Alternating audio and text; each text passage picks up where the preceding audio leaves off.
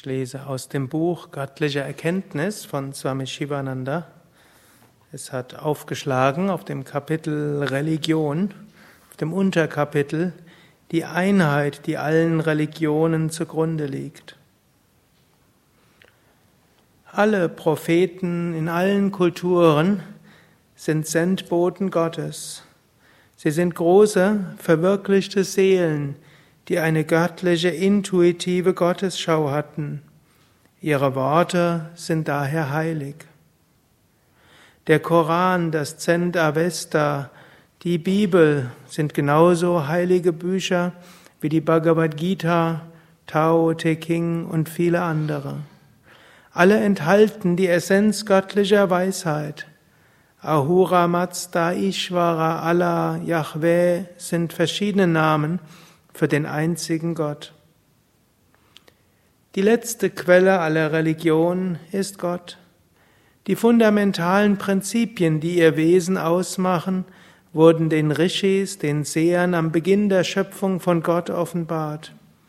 Sie finden sich in den Veden, die als die ältesten religiösen Bücher in der Menschheitsbibliothek gesehen werden.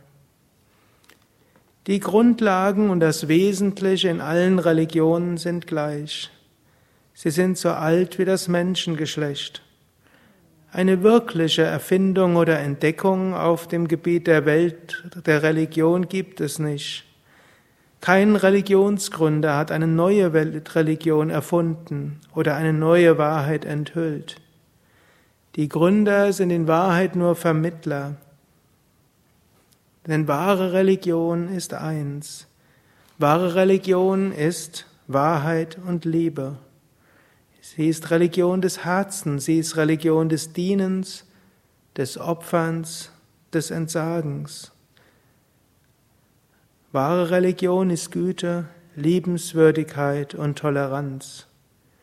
Gott oder die Wahrheit ist weder hinduistisch noch islamisch, weder buddhistisch, noch christlich, noch hinduistisch. Die Wahrheit ist eine einzige homogene und ewige Substanz.